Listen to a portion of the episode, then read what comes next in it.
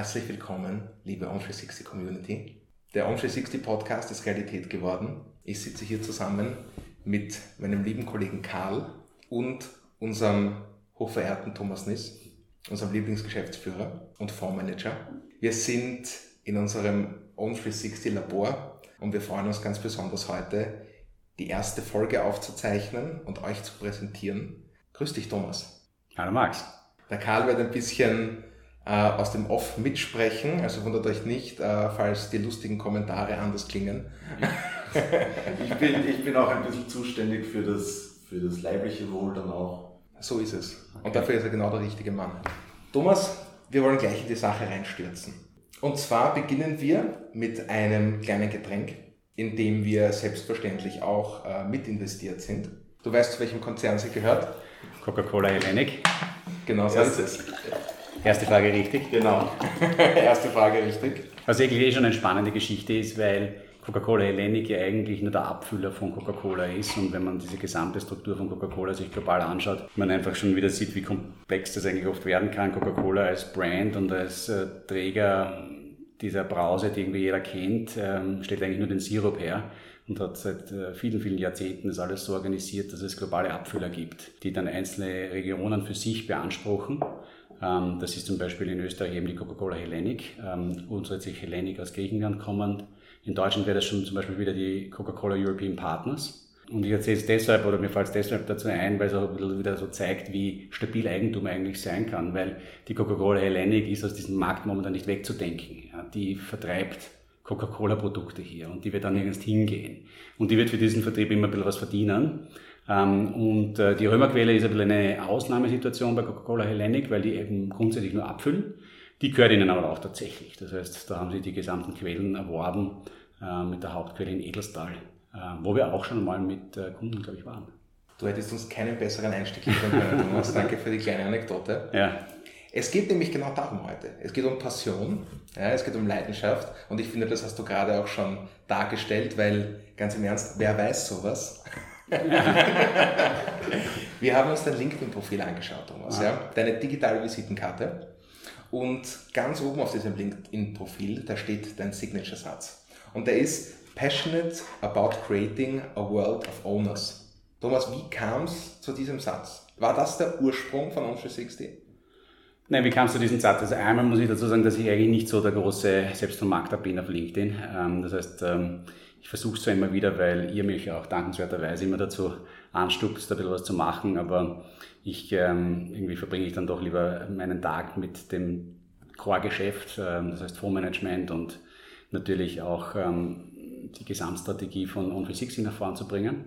Aber zu dem Satz kam es, weil er für mich irgendwie halt in wenigen Worten es zusammendestilliert hat, warum wir ähm, On 360 gemacht haben, äh, damit begonnen haben, ähm, darüber nachzudenken. Und das geht ganz viele, viele, viele Jahre, mittlerweile Jahrzehnte zurück. Ich hatte ja das große Glück, dass ich von 2004 bis 2006 in Kalifornien in Stanford mein MBA gemacht habe, äh, dort sehr viel mit Entrepreneurship zu tun hatte und natürlich von den Virus des Silicon Valleys aufgeschnappt habe und immer was machen wollte.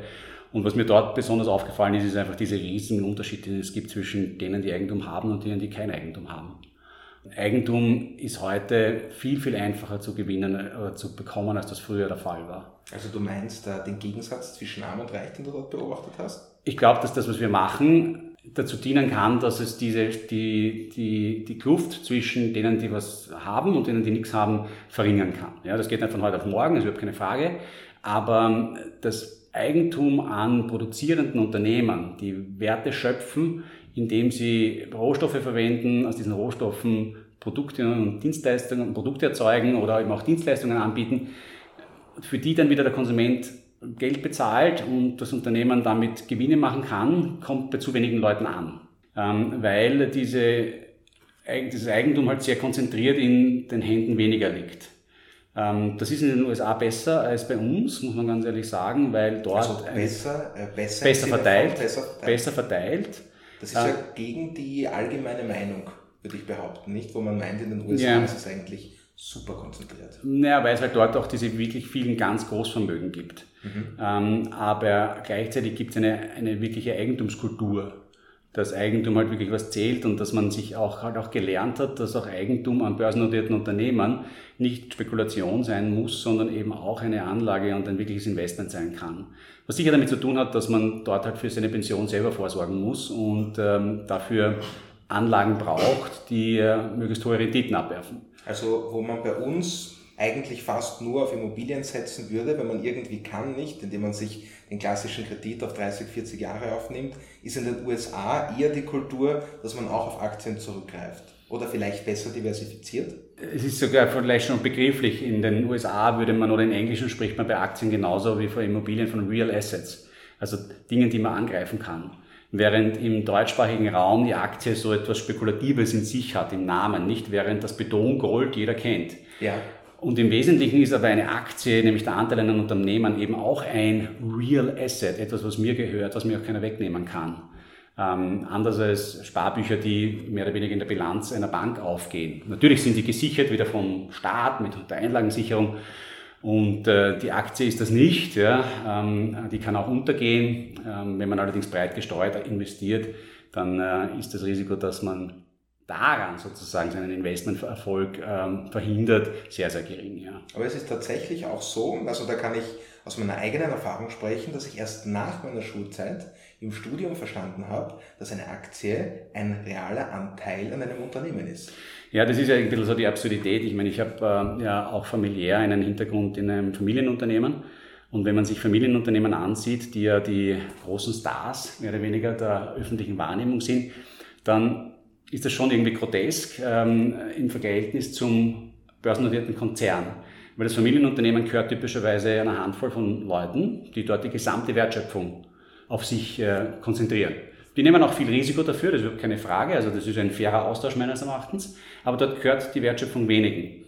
Im globalen Konzern äh, kann sich jeder an dieser Wertschöpfung beteiligen, nicht? Also niemand hält einen auf, Anteile an Facebook, Google, ähm, wie sie alle heißen, zu erwerben. Und es kostet heutzutage auch fast nichts mehr, das zu tun. Und mit Fonds wie unseren kann man sich eben nicht nur in einzelnen Unternehmen äh, beteiligen, sondern einen ganzen Strauß von Unternehmen zu Transaktionskosten, die eben vor 50, 100 Jahren unvorstellbar gewesen wären. Nicht? Also, du zeichnest da ein interessantes Bild, nicht? Wenn man üblicherweise sagt, der Konzern ist das große konzentrierte Vermögen. Da, das, das, das schluckt auch viele Unternehmen, das schluckt Familienunternehmen. Und du sagst jetzt aber eigentlich, es muss gar nicht der Böse sein, sondern es ist eigentlich hier möglich, dass man das Eigentum aufteilt, wo es bei einem Familienunternehmen nicht möglich ist. Genauso ist es. Ich glaube, das ist ein bisschen, das ist ja fast ein marxistischer Traum. Also ein breit gestreutes Unternehmen wie eine Unilever oder eine Pfizer, die, sind, die gehören niemandem die gehören der ganzen Welt und jeder kann sich beteiligen für fast nichts. Das heißt, diese Trennung zwischen Kapital und Arbeit, die vor 100, 150 Jahren eine Riesenrolle gespielt hat, weil es einfach nicht möglich war, sich Eigentum zu erwerben, die gibt's heute nicht mehr. Was aber übrig geblieben ist, ist sozusagen diese äh, gewisse Angst davor und dieser Respekt davor. Und, und wir versuchen auch in unserer Arbeit diesen, diese Angst auch ein bisschen zu reduzieren und zu zeigen, dass das dass es einfach eine, dass es einfach eine sinnvolle Art und Weise ist, sich daran zu beteiligen am Konsum, den man selber macht und den auch alle anderen rund um uns machen. Nicht? Wir haben nicht umsonst äh, ursprünglich einmal gesagt, also genauso wie der Herr Porsche an jedem Porsche verdient, kannst das du auch, weil du eben dich dort auch beteiligen kannst und Eigentümer werden kannst. Aber was ich eben vorher noch sagen wollte zu dem Thema mit dem, mit dem Mittelstand und dass dort eben wie am, Ende des Tages halt wenige Leute äh, das ganze Geld verdienen versus beim Konzern, wo es, äh, viele verdienen. Ich glaube, da setzt, da ist so viel verborgen von dem, wo das Problem drinnen steckt, nicht? Ähm, weil halt, weil es schwer greifbar ist, nämlich, dass im mittelständischen Unternehmen wird jeder, oder der, der dortige Unternehmer, wird sein Unternehmen nie hinterfragen, was es heute wert ist. Sondern den interessiert nur, wie viel Gewinn es macht. Den interessiert es, mache ich mehr Gewinn, als ich Kosten habe. Und sobald ein Unternehmen an der Börse gelistet ist, ändert sich der Blickwinkel auf einmal und es interessiert jeden immer nur noch, was das Unternehmen wert ist.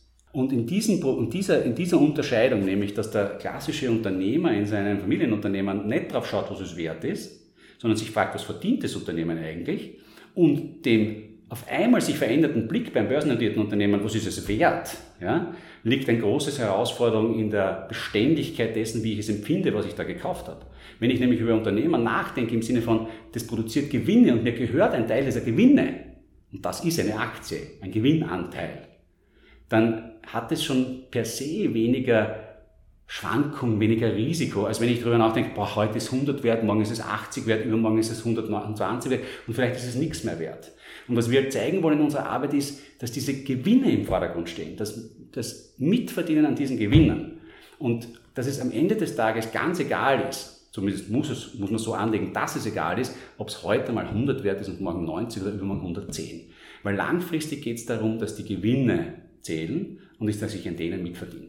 Und diesen Blickwinkel versuchen wir halt in unserer Arbeit ganz stark nach vorne zu bringen, damit das auch die Wahrnehmung der Anleger dazu bringt, konstant dabei zu bleiben, nicht die kalten Füße zu bekommen, wenn es am Markt einmal gräselt, sondern einfach nach vorne zu schauen. Finde ich alles sehr spannend. Du kreist für mich um dieses eine Thema, was noch nicht angesprochen worden ist, nämlich Bildung. Also Bildung ist ja, also Finanzbildung ist ja in dem Fall dann das Um und Auf, weil bevor ich bei On360 war, habe ich auch nicht so ähm, verstanden, was es eben was es bedeutet, eine Aktie zu besitzen. Ich glaube, es ist auch heute noch so, dass es, äh, ich glaube, dass die aller, allermeisten Leute nicht wissen, was es bedeutet, eine Aktie zu besitzen. Und, und auch schon gar nicht, was es bedeutet, einen Fonds zu besitzen. Weil ein Fonds ist zwar eine, ist nichts anderes einfach als ein Bündel von Aktien, das genauso wiederum im Miteigentum des Anlegers liegt. Also die, was mit uns passiert zum Beispiel, ist ganz egal. Das, der Fondsanteil gehört immer dem Anleger. Das heißt, ich kann das nicht verlieren wie eine Anlage in irgendeiner, also in ein Derivat, nicht? Also das klingt jetzt schon so böse, zum Beispiel Derivat, das ist ein mhm. abgeleitetes Finanzinstrument, aber dort ist es im Wesentlichen so, dass ich kein wirkliches Eigentum habe, sondern einen Anspruch gegenüber jemand anderen. Also Du, Max, versprichst mir zum Beispiel, dass du mir irgendwie in äh, drei Tagen 10 Euro geben wirst. Ich, ich verspreche es. Ja, genau. Was aber das Skurrile wiederum dabei ist, ist, dass ganz vieles von dem, was Leuten auch vorgegaukelt wird heute, dass es sich um Aktien handelt, solche Derivate sind. Ich, meine, ich möchte auf dann für niemanden sozusagen mit dem Finger zeigen, aber ein sehr populäres österreichisches Unternehmen, das äh, mit dem Handel mit Kryptowährungen groß geworden ist, und jetzt Teilaktien anbietet, wo man sich halt für 10 Euro auch eine Amazon-Aktie kaufen kann, da kauft man sich keine Amazon-Aktie, sondern man kauft sich einen Anspruch gegenüber diesem Unternehmen. Also Moment, also eine Teil, also eine Aktie, das habe ich jetzt verstanden. Eine Aktie ist ein Unternehmensanteil genau. und der hat halt einen bestimmten Preis, der hat einen Marktpreis. Genau. Der kann morgen 100 Euro sein, den Tag darauf kann er bei einer Wertsteigerung 105 Euro wert sein. Wie kann es dann möglich sein, dass ich sowas um 10 Euro kaufe? Naja, das ist eben sozusagen, ich würde mal sagen, eine Errungenschaft der letzten zehn Jahre, wobei ich Errungenschaft unter Anführungszeichen setzen wollen würde, weil es im Wesentlichen ja, ähm, es wird verkauft mit dem Thema, dass man sich an Aktien, die sehr teuer sind, also Einzelaktien, die dann oft 2.000, 3.000 Dollar kosten, dass man sich damit auch daran, dass man auch Anteile an diesem Unternehmen kaufen kann, äh, wenn man weniger Geld hat. Eine Amazon als Beispiel. Amazon wäre ein Beispiel. wäre ein Beispiel dafür. Das Problem ist, du kannst keine Teilaktie kaufen, du kannst kein Teileigentum kaufen, sondern was da passiert ist, dass ein Unternehmen im Hintergrund eine Aktie kauft und dir dann verspricht, dass du sozusagen den, deinen Mini-Anteil an dieser einen Aktie, dass es in dir sozusagen auszahlen wird, wenn du es wieder verkaufst. Das heißt, die kaufen, 100 Leute sagen, die kaufen sich jetzt mal eine Aktie, die halten die selber und du sagst, und dann verkaufen sie dir den Anspruch auf einen Zehntel dieser Aktie.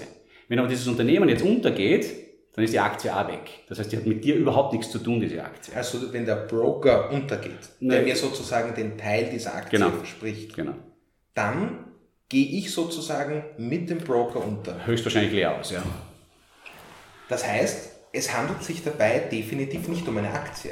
Genau, es handelt sich um keinen Eigentumsanspruch, es handelt sich um einen reinen schuldrechtlichen, wie man sagt, quasi einen Verpflichtungsanspruch, dass du mir das zu geben hast. Also das ist schon mal eine, eine, eine spannende Erkenntnis auch hier für unsere erste Folge. Eine Teilaktie gibt es nicht. Gibt es nicht, ja genau. Aber es darf trotzdem so heißen. Es wird unter diesem Titel verkauft, ja. Das ist ja ganz schön dreist, Karl, findest du nicht? Finde ich auch sehr dreist. Es, hat ja, es könnte ja auch gute Seiten haben. Ganz abgesehen davon, dass es ehrlich gesagt, also das soll jetzt nicht blöd klingen, aber wenn ich nicht äh, ein gewisses Vermögen habe, dann sollte ich mit Einzelaktien eh nichts machen. Insofern ist sozusagen die Frage, ob ich mit, brauche ich überhaupt den Zugriff auf eine Amazon-Aktie um 10 Euro? Ähm, der Kleinanleger ehrlich gesagt eigentlich nicht, ja, sondern dafür gibt's günstige Fonds. Ähm, da kauft er dann eben nicht nur Amazon, sondern viele, viele Unternehmen. Und äh, dort ist dann vielleicht auch noch 10 Euro Amazon drinnen, aber eben in einer echten, realen Form. Und äh, ich glaube, die, das, was sozusagen hier propagiert wird, ähm, der Kleine kann sich jetzt quasi die Aktie kaufen, ist im Wesentlichen ja nur ein Vorwand dafür, dass man im Wesentlichen, dass man die Leute halt wieder in die Spekulation bringen will und daran halt dann Geld verdient. Also ich finde, du hättest uns jetzt mal keinen besseren Überblick geben können, warum du passionate bist about creating a world of owners. Das war schon gespickt mit Inhalt. Ja, vielleicht jetzt, ein bisschen viel, tut mir leid, aber wenn es irgendwie. Ich finde genau dafür nicht, haben wir dich auch hier in dem Besprechungsraum zitiert. nicht damit du äh, dein Wissen ein bisschen mit uns teilst, ja. mit der Community teilst. Weil das ist natürlich schon, äh, das ist schon mal eine große Sache gleich am Anfang. Teilaktien, das ist inzwischen, glaube ich, jedem, der am Finanzmarkt irgendwie partizipiert, mit dabei ist, ein Begriff. Mhm. Ähm, dass es das nicht gibt, zumindest nicht in dieser Form, das ist schon mal spektakulär. Habe ich nicht gewusst. Das nächste, wozu das führt, ist, es gibt eine Möglichkeit, einen Teil an Amazon ja. zu haben, auch wenn man sich nicht die ganze Amazon-Aktie leisten kann. Genau. Und da kommen wir dann zu Creating a World of Owners. Genau, richtig. Nämlich in einer sinnvollen Art und Weise breit gestreut, ähm, nicht nur Amazon, sondern ähm, im Wesentlichen ein Anteil an der gesamten Wertschöpfung, die global stattfindet. Ähm, in Form von einfachsten Investmentfonds, so wie es unserer ist, die im Wesentlichen nichts anderes ist als eine rechtliche Hülle, die es ermöglicht, dass ganz viele Leute ihr Kapital bündeln und damit viele Anteile in Unternehmen ähm, gleichzeitig erwerben. Was in der Abwicklung viel, viel effizienter ist, als wenn man sich Einzeltitel kaufen würde. Jede Transaktion, man, das wird ja heute auch, das ist auch wieder so ein Thema, es wird einem davor gegaukelt, dass man für keine Transaktionskosten etwas kaufen kann. Das stimmt natürlich nicht. Ähm, ähm, dahinter gehen, sind ja viele Prozesse notwendig den muss irgendjemand zahlen. Ähm, in dem Fall ist es aber so, dass man dieses Geld, dass da sozusagen diese, die Kosten man eben nicht sieht, weil sie im Preis, den man für die Aktie zahlt, mit inbegriffen sind und nicht extra ausgewiesen werden. Wie kann ich mir das vorstellen, wenn ich jetzt bin bei einem populären Broker und der sagt mir, ich habe 0 Euro Transaktionsgebühren mhm. und ich überweise jetzt quasi 100 Euro zum Beispiel auf so eine Teilaktie und bekomme dann Ja, aber selbst reden wir nur mal von einer normalen Aktie. Auch von einer, bei einer normalen Aktie ist genau das Gleiche. Ja. Von, einer, von einer normalen Aktie. Mhm. Ähm, was bedeutet das dann? Ich bekomme gar nicht wirklich die ganze Aktie? Na schon, aber die Frage ist ja quasi, um welchen Preis du sie kaufst. Nicht? Und wenn du sie das ist nicht der Preis, der dort steht, weil es steht ja ein Preis dort. Genau, aber in dem Preis, das ist der Preis, den du dafür gezahlt hast. Ja. Das ist nicht zwingend der Preis und das ist niemals der Preis, den der Broker dafür gezahlt hat, dass er sie dir besorgt hat. Sondern der kauft sie im Markt halt ein für 24,60 Euro und verkauft sie dir weiter für 24,90 Euro. Und an den 30 Cent verdient er. Mhm. Ah, der, der, kassiert eine Vermittlungsgebühr quasi, von der er uns nichts erzählt. Naja, ich meine, sagen wir so, ich glaube, es wird grundsätzlich schon erzählt. Es ist nur die Frage, ob es jemand versteht, was erzählt wird. Aha. Du hast das sogenannte Bid-Ask-Spread, der, der existiert bei allen Finanzinstrumenten. Es gibt einen Preis, zu dem verkauft wird, und einen Preis, zu dem gekauft werden kann. Und ähm, der ist teilweise erquicklich. Ja? Da gibt es natürlich auch Konsumentenschutzbestimmungen, dass die in gewissen Teilbereichen nicht besonders hoch sein dürfen. Aber man muss sich das halt einmal vorstellen, nicht? Ich meine, eine, die heute modernen Neo-Broker verdienen an jeder Transaktion 1,5 bis 3 Euro irgendwann müssen die ja herkommen. Ne? Das ist ja ein ganzer Haufen. Ja, richtig. Und äh, die sind ja nicht die Einzigen, die daran verdienen, sondern der da im Hintergrund das abwickelt, muss ja auch noch was verdienen.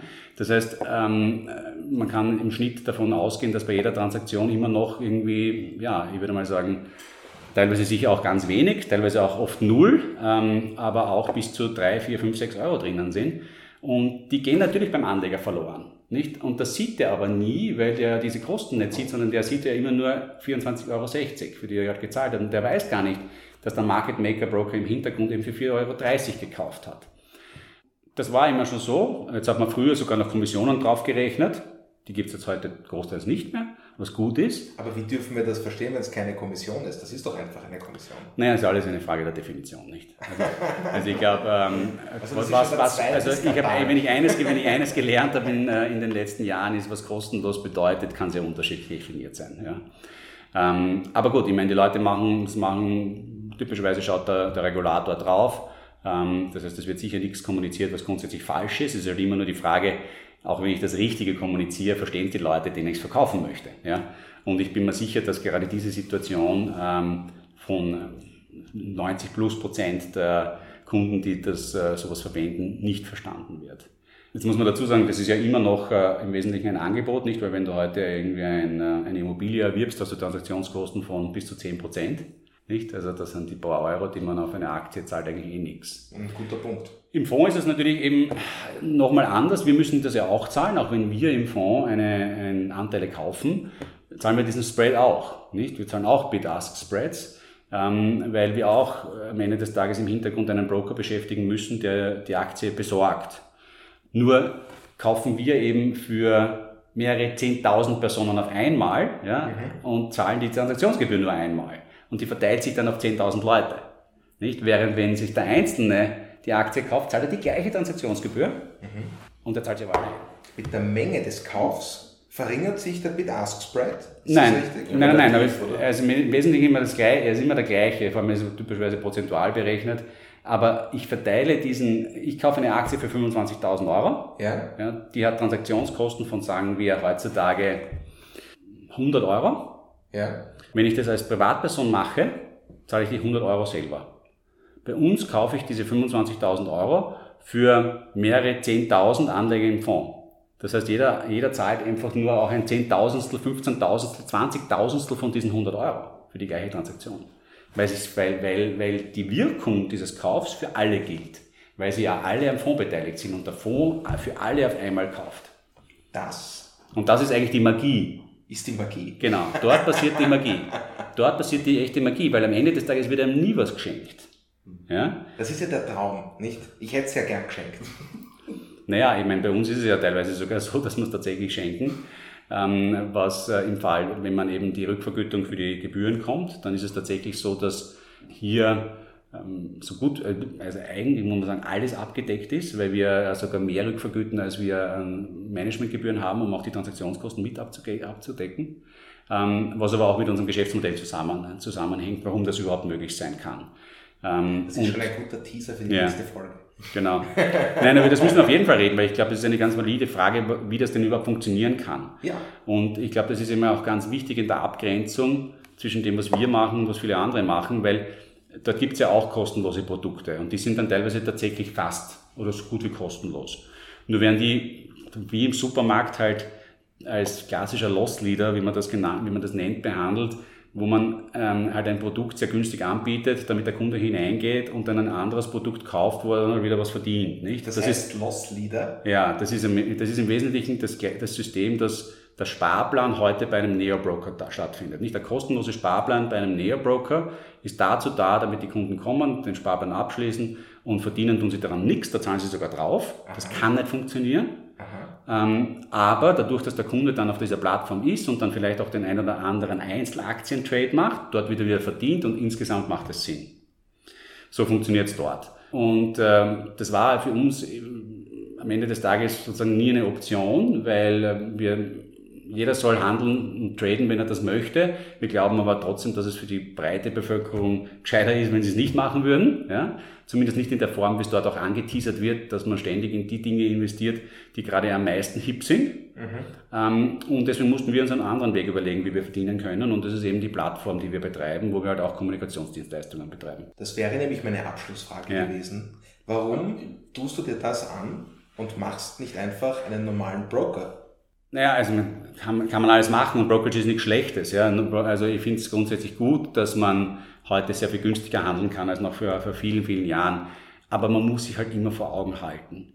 Eine Aktie zu kaufen bedeutet ja nicht, sie dem Unternehmen abzukaufen in den allermeisten Fällen, sondern sie von jemand anderem zu, äh, zu kaufen. Nicht? Und die Börse vermittelt diesen Handel. Das hat man ja auch gar nicht so im Kopf. Du hast völlig recht, man kauft natürlich den Anteil nicht vom Unternehmen, sondern man kauft ihn nur von jemandem, der ihn schon vorher vom Unternehmen gekauft hat. Genau, und der hat ja die Meinung offensichtlich, dass es das, was er jetzt dafür kriegt, dass es nicht mehr wert ist. Ne? Und jetzt muss man sich da schon die Frage stellen als Anleger meines Erachtens, da draußen gibt es hunderttausende professionelle Aktienhändler. Ja. Die alle sich die Frage stellen, was ist diese Aktie wert? Ja jeder, der selbst mit Aktien handelt, sollte das eigentlich nur dann tun, wenn er glaubt, dass er besser ist als alle die, die, die, sonst, die sonst machen. Weil oben, oben wird es ihm sonst jemand um den Preis verkaufen, weil der Preis, den er zahlt, ist immer der Durchschnittspreis, auf den man sich gerade einigt, was das Ding gerade wert ist. Das heißt, jeder Kleinanleger, der mit Aktien handelt, geht davon aus, dass er besser Bescheid weiß über dieses Unternehmen als 100.000 professionelle Anleger. Das kann ehrlich gesagt sogar noch passieren im eigenen Heimatmarkt. Ich würde mal sagen, es wird in Österreich ein paar Leute geben, die tatsächlich besser einschätzen oder die eine, eine, eine wie soll ich sagen, vernünftigere Langfristperspektive für ein österreichisches Unternehmen haben, als die vielen hunderttausend Anleger auf der ganzen Welt. Aber dass ein österreichischer Anleger oder by the way auch Fondsmanager ja. besser einschätzen kann oder einschätzen kann, ob die Amazon-Aktie heute über- oder unterbewertet ist, ist komplett illusorisch. Muss es ja sein. Ich meine, da gibt es Menschen, die sich nur mit Amazon beschäftigen. Der soll es ja besser wissen, oder? Also, aber es, die Leute bilden sich ein, sie können das besser einschätzen, gut. Ähm, und ähm, man soll die Leute nicht davon abhalten, dass sie Dinge tun, die sie tun wollen, aber man muss sie nicht extra dazu anreizen. Und das ist ein bisschen das, was halt heute diesen Near-Broker-Boom leider ausmacht da sind wir dann schon, da sind wir tief in der Spekulation drin eigentlich. Weil der Punkt, den finde ich ganz wesentlich, Karl. Gerade für Leute, wie wir beide sind, nämlich ähm, Kleinstanleger am Markt, würde ich sagen, mhm. dass wir uns nicht einbilden sollten, dass wir besser Bescheid wissen über, den, äh, über die Marktentwicklung von Amazon als die professionellen Broker und Fondsmanager das tun. Noch einmal, ich will nicht sagen, dass das, kein, dass das ganz sinnlos ist. Nicht? Ich meine, ich finde, es ist auch nicht schlecht, dass du grundsätzlich äh, sich, ich finde es ja toll, wenn die Leute sich damit beschäftigen. Sie sollten aber es auch nur mit einem Teil ihres Vermögens machen. Ja, es hat immer, ich finde es eine, immer eine gute Regel gewesen, so 10 bis 20 Prozent des, dessen, was man anlegen möchte. Da nimmt man Risiko, da überlegt man sich, ich finde das Unternehmen cool, ich, ich kann mich auch damit identifizieren. Ja. Ich glaube auch ehrlich gesagt, dass noch, dass, das, dass da viel mehr Wachstum drinnen ist, als alle anderen glauben, weil ich einfach diese Vision so toll finde, den, den CEO so toll finde, was auch immer. Fair enough, go for it, ja, mach es. Interessier dich dafür, ist großartig. Ja. Also wenn man dran aber glaubt mit, einfach. Aber mit 80 Prozent seines Geldes sollte man investieren und nicht spekulieren. Und investieren heißt mit der globalen Weltwirtschaft mitwachsen. Die Gewinne der globalen Weltwirtschaft als seine eigenen Gewinne verbuchen. Und das kann ich heute über einfache Investmentfonds wie unsere und viele andere ähnliche Produkte, äh, die das möglich machen. Thomas, damit haben wir Material gesammelt für 750 weitere Podcast-Folgen, auf die ich mich schon sehr freue. Ja, Danke. Ich freue Danke. mich, dass wir, dass wir es endlich geschafft haben, dass wir damit mal gestartet haben. Ja. Und äh, auf viele weitere Sessions, ähm, die ähm, hoffentlich irgendwie ein, ein, Bild davon malen, ähm, was wir hier eigentlich tun und warum wir es machen. Teilweise auch natürlich, welche Herausforderungen es mit sich bringt. Ich hoffe, auch dazu werden wir noch einmal kommen. Aber ähm, was es vor allem schön macht ähm, und was uns vor allem freut und was mich jeden Tag irgendwie freut, ist diese tatsächlich, dass wir es geschafft haben, eine massive Wertschöpfung äh, unseren Kunden gegenüber zu erzeugen, indem wir ihnen ein Produkt gegeben haben, das offensichtlich sehr, ähm, sie dazu anregt, langfristig zu investieren. Und das hat sich massiv ausgezahlt. Also die Performance unserer Anleger ist äh, großartig, finde ich. Ähm, also momentan sind die über 90 Prozent positiv. Deutlich über 90 Prozent positiv. Das sind aber die Zahl ist nur deshalb nicht 100 Prozent, weil es ein paar gibt, die irgendwann einmal halt ähm, einen, einen großen Anteil schon verkauft haben, damit teilweise Verluste realisiert haben, weil es in einem schlechten Zeitpunkt war und Aha. danach nur noch kleine Sparraten hatten und somit aus dem Loch nicht mehr rauskommen, nehmen wir es einmal so. Mhm. Sparpläne sind, denke ich, alle positiv, ja, Leute, die nur ansparen. Aber unabhängig davon, also wir haben, es hat immer geheißen sozusagen, es gibt keinen Fondsmanager, der, äh, bei dem die Anleger ähm, durch, im Durchschnitt irgendwie was verdient haben.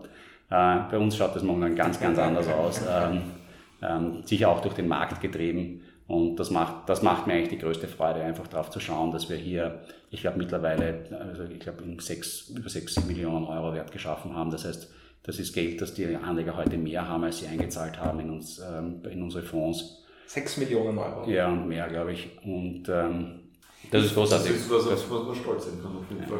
Ich finde, ja. Ähm, und daran messe ich auch am Ende des Tages unsere Leistung. Ja. Wie viel ja. Wert schaffen wir eigentlich für den Anleger da draußen? Und, und äh, da kommt es ehrlich gesagt weniger darauf an, was der, wie der Fonds performt, sondern geht es eigentlich auch darum, und da kommt die Plattform wieder ins Spiel, schaffen wir es wirklich, diese Überzeugung zu kommunizieren, dass es um die Gewinne geht und nicht um die Preisverschiebung, mhm. weil dann wird klar, dass immer wenn sich der Preis nach unten verschiebt, wie März 2020, mhm. ein guter Zeitpunkt ist, um mehr Anteile an diesen Gewinnen zu kaufen. Und das haben ganz viele von unseren Anlegern gemacht und deswegen sind auch die Renditen zurzeit so hoch. Und ähm, das freut uns schon sehr.